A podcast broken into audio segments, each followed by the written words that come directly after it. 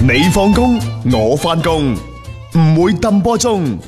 足球新勢力馬上開工。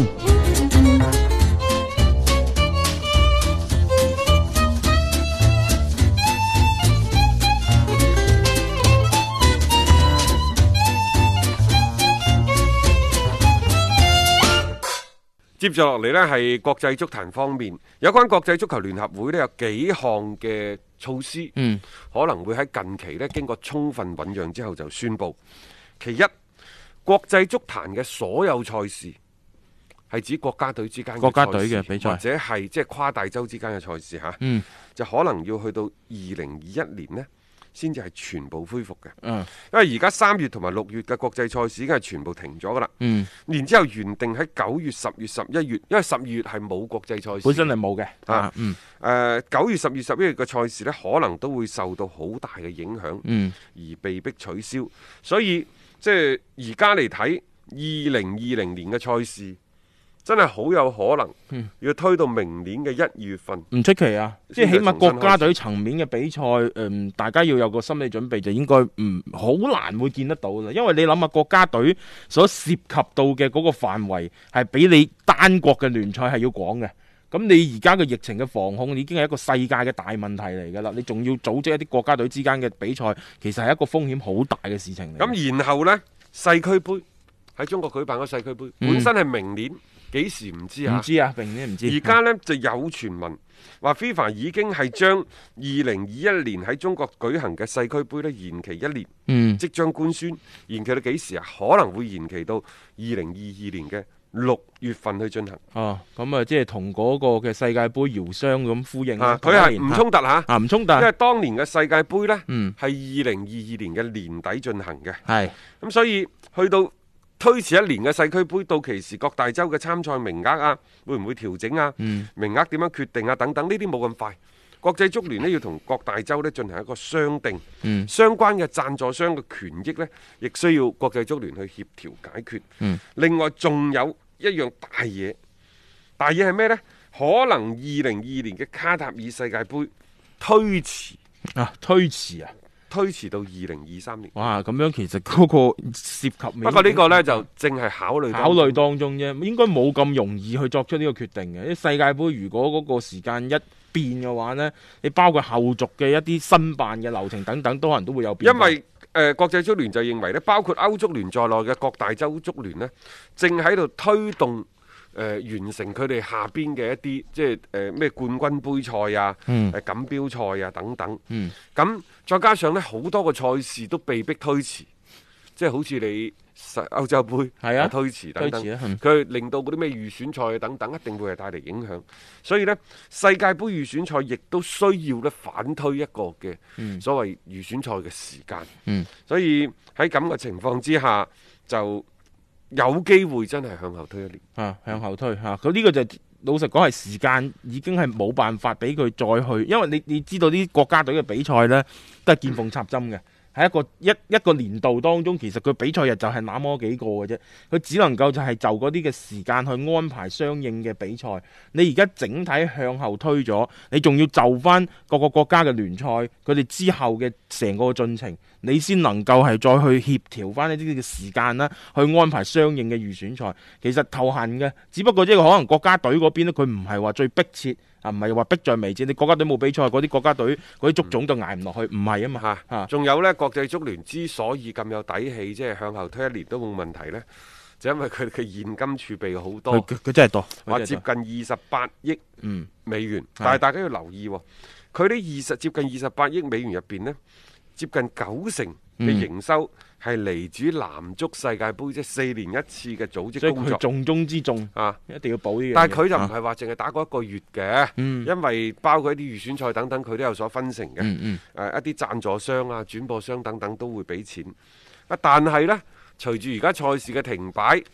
咁佢就要攞出相當多一部分，仲有佢唔係淨係睇男足喎，佢仲有女足，嗯仲有好多青少年嘅比賽，嗰啲根本上係要俾錢扶持嘅。嗯而最關鍵嘅呢，就係、佢要抌一大筆錢出嚟，做一個球員臨時失業嘅救濟基金。啊啊，呢、個就多啦，可能哦全呢世界湧埋嚟佢度申請嘅。冇錯啊，冇錯啊！你一旦一成立咗呢個基金嘅話，其實好多球員係即係好需要呢種嘅幫助唔單止係球員需要幫助，嗯可能係各個國家嘅俱樂部，都可能要申請呢啲，除咗啲頂級豪門嘅大俱樂部，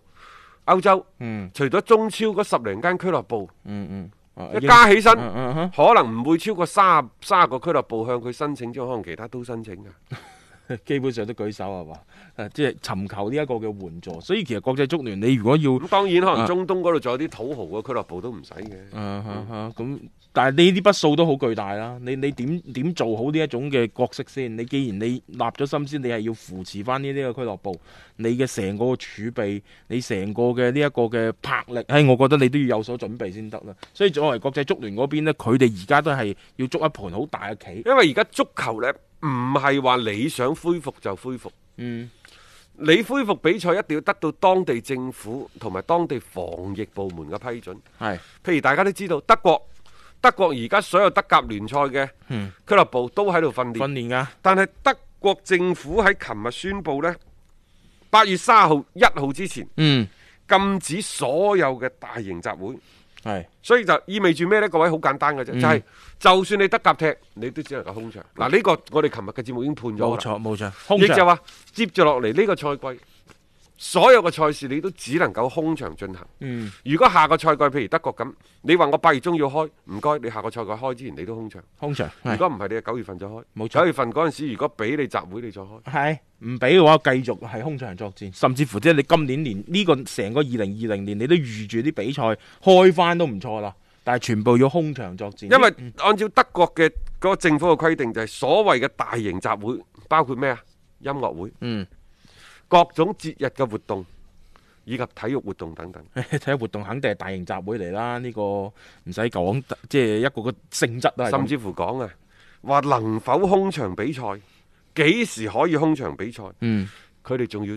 進一步嘅討論。因為嗱佢呢個已經係啊嗯跳出咗體育、跳出足球領域嘅範圍。冇錯，就並唔係話你足球聯盟可以決定到嘅嘢，啊你你想開啫。但係人哋嘅條件話，而家係唔允許你有人員係嘅啊聚集啊嘛。而家德甲原先就話，不如我哋五月份再嚟啦，重新開始咧。嗯而德國政府嘅呢個所謂唔俾大型嘅集會嗯，嘅呢一個決定呢，肯定會係打亂咗佢哋嘅計劃。係